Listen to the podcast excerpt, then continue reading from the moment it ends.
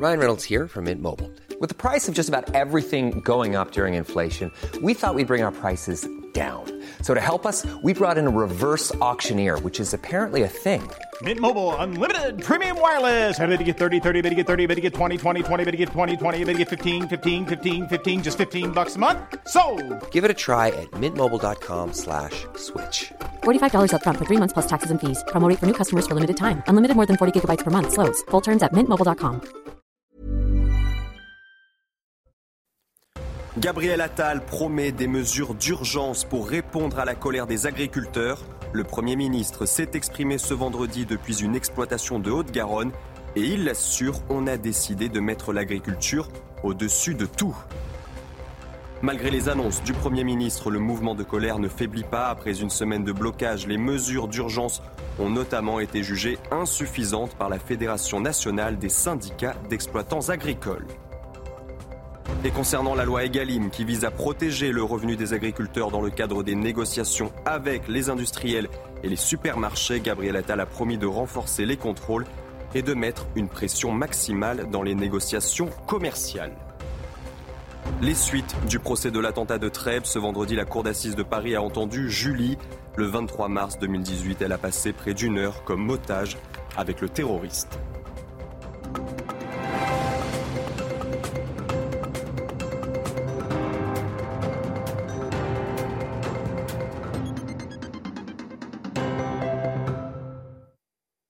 Bienvenue dans l'édition de la nuit. À la une de l'actualité, Gabriel Attal qui promet des mesures d'urgence pour répondre à la colère des agriculteurs. Le Premier ministre s'est exprimé ce vendredi depuis une exploitation de Haute-Garonne et il l'assure, on a décidé de mettre l'agriculture au-dessus de tout. On fait le point avec ce sujet d'Adrien Spiteri. Bonjour. À peine le Premier ministre avait-il posé le pied sur cette exploitation agricole que le ton était donné. J'espère beaucoup de vos annonces. On va être là au rendez-vous. Un rendez-vous en Haute-Garonne pour calmer la crise. Loin des traditionnels pupitres des ministères, la feuille posée sur la paille, Gabriel Attal a multiplié les annonces. Dès aujourd'hui, je décide de 10 mesures de simplification immédiate que je prends immédiatement. Je le prendrai par décret pour la plupart à partir de demain. Simplification, mais aussi accélération des versements des aides d'urgence et stricte application des lois EGalim, dont le but est de protéger les revenus des agriculteurs face aux industriels de l'agroalimentaire. Et là, il y a trois actions concrètes. D'abord, on renforce les contrôles. Il y a 100 agents de la DGCCRF qui ont été déployés. On va tout repasser au crible dans les jours qui viennent. Je peux d'ores et déjà vous dire qu'on va prononcer trois sanctions très lourdes contre des entreprises qui ne respectent pas EGalim. Autre décision, l'annulation de la hausse de la taxe sur le gasoil non routier agricole. Il devait augmenter progressivement jusqu'en 2030. Mettre l'agriculture au-dessus de tout, c'est l'objectif affiché par Gabriel Attal. Il assure que le gouvernement a entendu et compris le ras-le-bol. Ces annonces seront-elles suffisantes pour calmer les esprits? Les premières réactions sont mitigées. La FNSEA et les jeunes agriculteurs ont par exemple pris la décision de poursuivre la mobilisation. Adrien Spiteri encore et nos équipes sur le terrain. Debout, aux côtés de Gabriel Attal, Jérôme Bail annonce le lever du blocage sur l'autoroute A64. Je ne parle pas non plus, mais demain midi, l'autoroute pourra circuler. Cette figure de la mobilisation des agriculteurs se dit satisfait des annonces faites par le Premier ministre. Il a répondu positivement à nos trois revendications. On l'a vu, il fait une annonce forte en réduisant les délais d'instruction, en réduisant les complications sur les recours et surtout en augmentant le budget de développement de lacs, des curages de fossés. Autre décision appréciée, l'annulation de la hausse du gasoil non routier. D'autres professionnels du secteur ne sont pas totalement convaincus à commencer par le président de la FNSEA. Il y a beaucoup de revendications à laquelle le Premier ministre n'a pas répondu. Il y a le sujet des importations, il a parlé du Mercosur, on aimerait en savoir plus aussi sur l'Ukraine. Il y a les sujets de la surtransposition, sur le plan environnemental de la surtransposition, il n'a pas abordé les choses. Il y a la question de l'élevage, cette fameuse mesure fiscale et sociale qui était attendue, sur laquelle il n'a rien dit. Le syndicat a décidé de poursuivre la mobilisation en appelant à ne pas utiliser la violence. Sachez aussi que le ministre de l'Agriculture souhaite une forme de patriotisme agricole. Marc Fesneau s'est exprimé à l'issue d'une réunion de suivi des négociations commerciales entre distributeurs et industries agroalimentaires. On l'écoute. Le double discours où on dit j'aime les agriculteurs, euh, j'aime les produits français, j'aime la qualité des produits français. Quand on prend, on va chercher une grande part de ces produits à l'extérieur de ces, frontières, c'est insupportable et ça suffit. C'est ce que disent aussi les agriculteurs. Et donc de la souveraineté, il faut en faire tous les jours. Et moi, j'en appelle aussi à une forme de patriotisme agricole. C'est pas un gros mot. Et donc on a besoin d'avoir des opérateurs qui soient responsables économiquement et patriotes de l'agriculture française. L'augmentation des tarifs sur l'autoroute sera limitée à 3% sur la plupart des réseaux. Elle intervient traditionnellement chaque 1er février. Dans la plupart des réseaux, les augmentations sont plus sévères sur les, catégories de véhicules plus lourds. L'actualité, c'est aussi la loi immigration. Ce jeudi, le texte a été en grande partie censuré par le Conseil constitutionnel et pourtant Gérald Darmanin annonce avoir réuni les préfets pour leur demander d'appliquer dès sa promulgation la loi immigration. Le ministre de l'Intérieur dit prendre plusieurs instructions, notamment contre les étrangers délinquants et les filières d'immigration irrégulière. Un nombre record, un nombre record de premiers titres de séjour a été délivré l'an dernier en France. 323 260 pour être tout à fait précis, soit une augmentation de 1,4% par rapport à 2022. Et selon le ministère de l'Intérieur, les pays du Maghreb représentent un tiers des titres de séjour délivrés. Les suites du procès de l'attentat de Trèbes ce vendredi, la cour d'assises de Paris a entendu Julie le 23 mars 2018. Elle a passé près d'une heure comme otage avec le terroriste. Le récit de Sandra Buisson avec Axel Rebaud. C'est dans un huis clos de 50 minutes que la cour s'est plongée ce vendredi après-midi, un huis clos entre Radouane Lagdim, le terroriste de Trèbes et Carcassonne, et Julie, l'agent d'accueil qu'il vient de prendre en otage au Super U. Le terroriste lui ordonne d'appeler le 17 pour dire qu'il agit parce que la France bombarde en Syrie et au Mali et qu'il faut, selon ses termes, assumer. Passer sa revendication, Julie ne raccroche pas. C'est cet enregistrement que l'on écoute à l'audience. Face à celui qu'elle nomme aujourd'hui à la barre le gamin ou le petit con, cette jeune femme garde son calme. Quand il lui dit qu'il est prêt à mourir, elle murmure qu'elle n'est pas prête à ça. L'homme est énervé, excité par le vite, par l'emboucle des bombardements en Syrie. Et puis il y a des silences et les murmures de l'assaillant qui prie à de très nombreuses reprises. Quand le terroriste lui parle de sa mère, de ses sœurs, Julie lui parle de sa fille. J'ai eu l'impression qu'il avait encore une marque de respect pour la vie, dit-elle aujourd'hui. Elle s'accroche alors à ça. Vient alors le moment où les gendarmes entrent dans le magasin et la voix au loin d'Arnaud Beltrame. On devine sa proposition d'échange. Elle n'y est pour rien, elle, dit-il. Laissez-la sortir, prenez-moi à sa place. Vous êtes prêt à mourir pour la France, vous êtes sûr répond le terroriste. La négociation dure une dizaine de minutes et pendant quelques instants, ils sont tous les trois ensemble, Radouane Lagdim, Arnaud Beltrame et Julie, avant qu'elle n'ose partir. Elle emporte avec elle le téléphone, toujours en ligne avec le 17, ce qu'elle n'arrive toujours pas à se pardonner aujourd'hui. Israël accuse plusieurs employés de l'Agence des Nations Unies pour les réfugiés palestiniens d'être impliqués dans l'attaque du Hamas du 7 octobre. L'agence a donc décidé de résilier immédiatement les contrats du personnel soupçonné. Et de son côté, la plus haute juridiction de l'ONU appelle Israël à empêcher tout acte de génocide à Gaza. Il s'agit de la Cour internationale de justice, une accusation scandaleuse pour Israël. Écoutez le Premier ministre israélien Benjamin Netanyahou. L'engagement d'Israël envers le droit international est inébranlable. Tout aussi inébranlable notre engagement sacré à continuer à défendre notre pays et à défendre notre peuple. Comme tout pays, Israël a le droit inhérent de se défendre. L'ignoble tentative de priver Israël de ce droit fondamental est une discrimination flagrante à l'encontre de l'État juif et elle a été rejetée à juste titre. L'accusation de génocide portée contre Israël n'est pas seulement fausse, elle est scandaleuse et les honnêtes gens du monde entier devraient la rejeter à la veille de la journée internationale de commémoration de l'Holocauste, je réitère le message en tant que Premier ministre d'Israël, plus jamais cela. Israël continuera à se défendre contre le Hamas, une organisation terroriste génocidaire.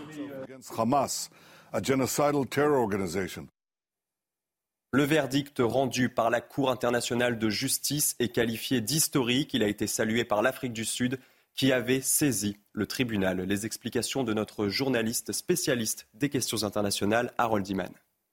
Pour les Palestiniens et les Sud-Africains, cette décision est une fierté, car pour la première fois, la Cour internationale de justice, organe juridique des Nations unies, a évoqué le génocide comme concept.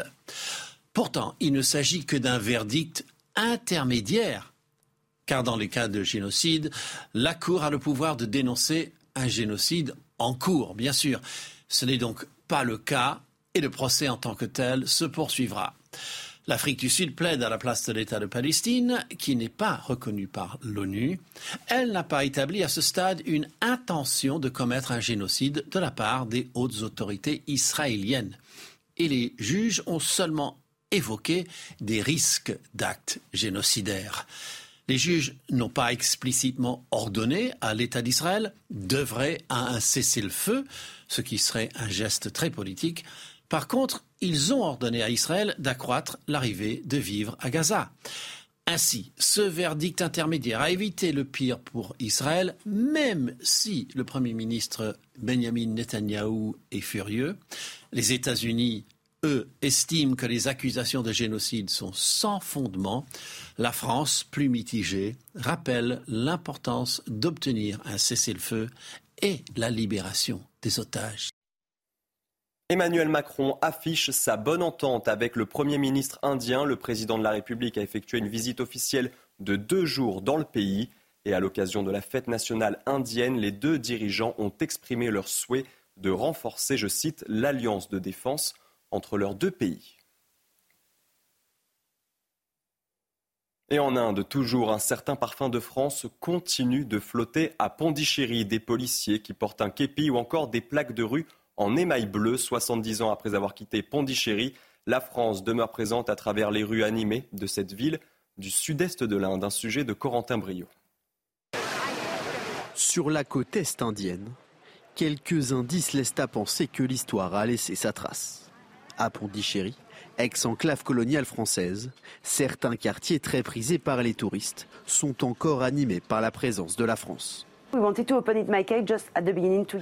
Nous voulions ouvrir au début pour donner du travail aux femmes. Et finalement, nous nous sommes développés de façon naturelle parce que les gens aiment cette touche française. Nous vendons surtout des croissants, bien sûr, les croissants français du matin, fraîchement cuits. Croissants, of course, de French croissant in the morning, freshly baked. Restés sous la possession de la France pendant presque 300 ans, les francophiles de Pondichéry estiment que la colonisation française a été moins dure que celle des Britanniques en Inde. Et de nombreux habitants sont fiers de cet héritage. On ne peut pas parler de colonisation à Pondichéry. D'abord, Pondichéry est un comptoir français euh, et euh, l'apport de la France euh, à Pondichéry est un apport plutôt de, de mariage entre la culture locale et la culture française, dont, dont nous sommes issus. Les franco-pondichériens sont vraiment des témoins de la culture, de la présence française à Pondichéry en Inde. Contrairement au reste de l'Inde, où les noms des rues ont été changés pour effacer l'héritage britannique, ici, certains vestiges de la France demeurent. Pondichéry se prépare même à dévoiler une réplique de la tour Eiffel de 13 mètres pour consolider et symboliser l'amitié franco-indienne. La recette du thé parfait à l'origine, écoutez bien, d'un incident diplomatique entre les États-Unis et la Grande-Bretagne. Oui, tout est parti d'un article du Guardian, le célèbre quotidien britannique. Un article dans lequel une scientifique américaine vient mettre son grain de sel dans la recette du thé si cher aux Anglais. Les explications de Sarah Menaille. Avec humour toujours, mais on a quand même frôlé la crise diplomatique. Jamais depuis la Boston Tea Party, le thé n'avait autant bouleversé les relations anglo-américaines. Alors vous l'avez dit, c'est une chimiste euh, américaine de Pennsylvanie qui s'appelle euh, Michelle Frocle et qui a euh, dévoilé sa recette pour un thé parfait pour réduire notamment eh bien l'amertume grâce à une réaction chimique dans l'eau bouillante. Il faudrait rajouter donc une pincée de sel pour avoir un thé parfait. Alors évidemment, ça a fait bondir les Britanniques et pour ne pas risquer l'escalade, eh bien l'ambassade américaine à Londres a même réagi au travers un, un communiqué. Nous ne pouvons rester sans rien faire face à une proposition aussi outrancière qui menace euh, le fondement même de notre relation privilégiée avec nos amis britanniques. Et nous tenons à les rassurer euh, que cette idée impensable d'ajouter du sel eh bien, euh, au thé ne fait pas partie de la politique officielle des États-Unis, avec humour donc sur le réseau social ex anciennement Twitter. Et toujours sous couvert d'humour, eh bien l'ambassade américaine a finalement décidé d'en remettre une petite couche quand même pour titiller les Anglais, en précisant quand même que pour avoir une tasse de thé parfaite, il fallait eh bien tout simplement la faire réchauffer au micro-ondes. Impensable pour les Britanniques, puisque non, euh, le thé, eh bien ça se fait évidemment à la bouilloire. C'est comme ça qu'on fait chauffer l'eau ici au Royaume-Uni.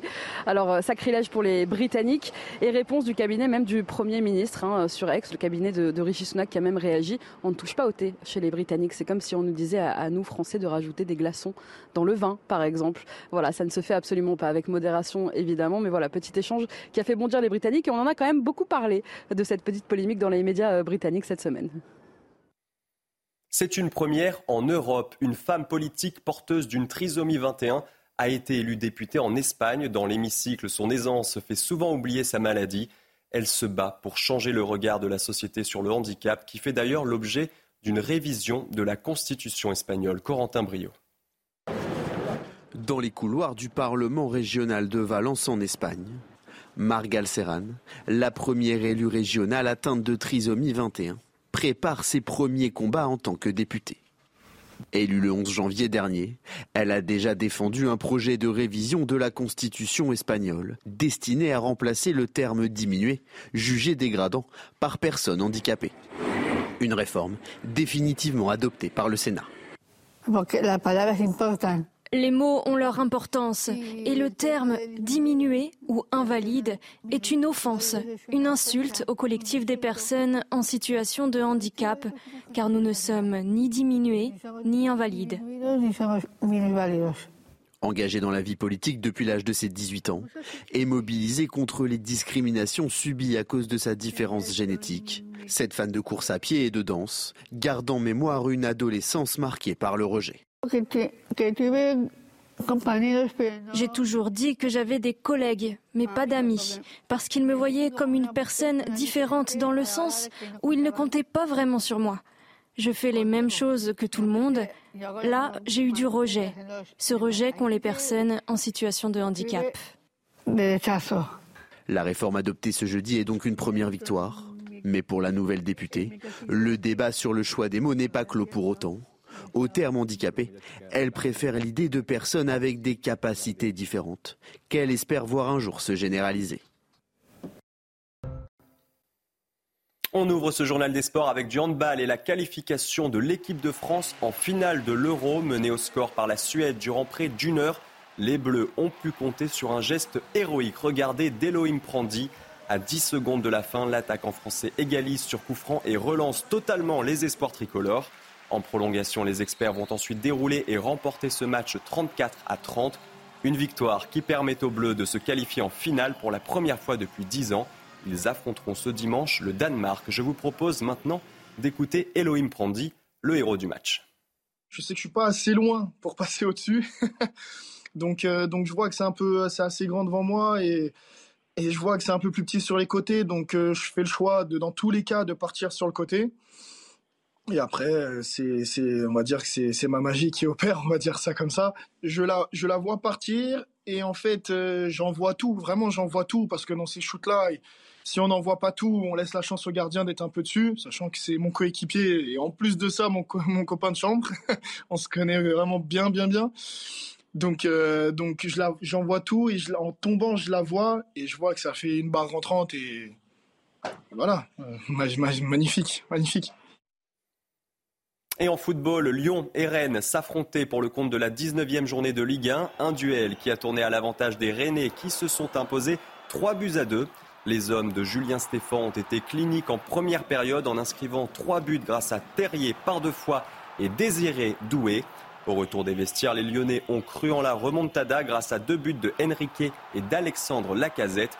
Mais l'Olympique lyonnais n'a finalement pas réussi à inscrire ce troisième but. Avec ce résultat, Lyon est provisoirement 16e. Rennes remonte à la 9 place. Du football, toujours la magnifique aventure de Jürgen Klopp sur le banc de Liverpool va prendre fin d'ici quelques mois. Le technicien allemand l'a annoncé ce matin via une vidéo mise en ligne sur le compte des Reds. Arrivé en octobre 2015, Jürgen Klopp a réussi à ramener Liverpool au sommet. Sept trophées remportés, dont notamment la Ligue des Champions, bien sûr, en 2019 et, le et la Première Ligue en 2020. Écoutez les raisons qui l'ont poussé à prendre cette décision. It is that I'm. What can I say that I'm running out of energy? I came here as a, and I said it the first day, as a, as a normal, as a normal guy. I am still a normal guy. I just don't live a normal life for too long now. And I don't want to wait until I'm too old for having a normal life. We are Liverpool. We went through harder things together and have another thing to smile about when we look back in the future. Thank you. Et en tennis, Yannick Sinner se qualifie pour sa première finale en Grand Chelem en Australie. L'Italien a créé l'immense surprise en dominant Novak Djokovic. Un match de très haut niveau pour prendre le meilleur en 4-7 sur le numéro 1 mondial et tenant du titre, bien sûr, à Melbourne. Écoutez Novak Djokovic après sa défaite. I was um, in a way shocked with my level, you know, in a, in a, in a bad way. I mean, not much I was uh, doing right in the first two sets. And um, yeah, I guess this is one of the worst Grand Slam matches I've ever played. Yannick Sinner affrontera en finale le russe Danil Medvedev. Ce dernier a complètement retourné la situation face à Alexander Zverev. Mené 2-7-0, Medvedev s'est imposé en 5-7 et 4 heures de jeu. Il faudra donc bien récupérer pour dominer l'Italien ce dimanche.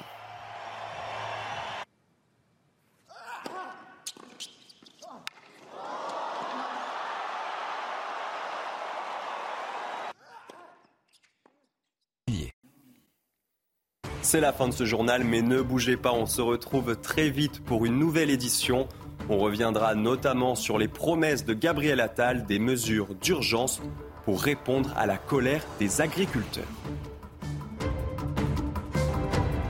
Retrouvez tous nos programmes et plus sur cnews.fr.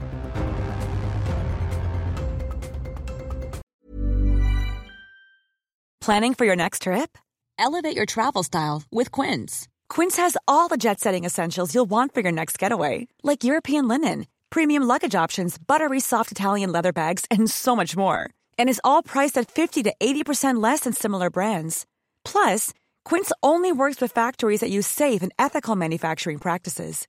Pack your bags with high-quality essentials you'll be wearing for vacations to come with Quince. Go to quince.com/pack for free shipping and 365-day returns.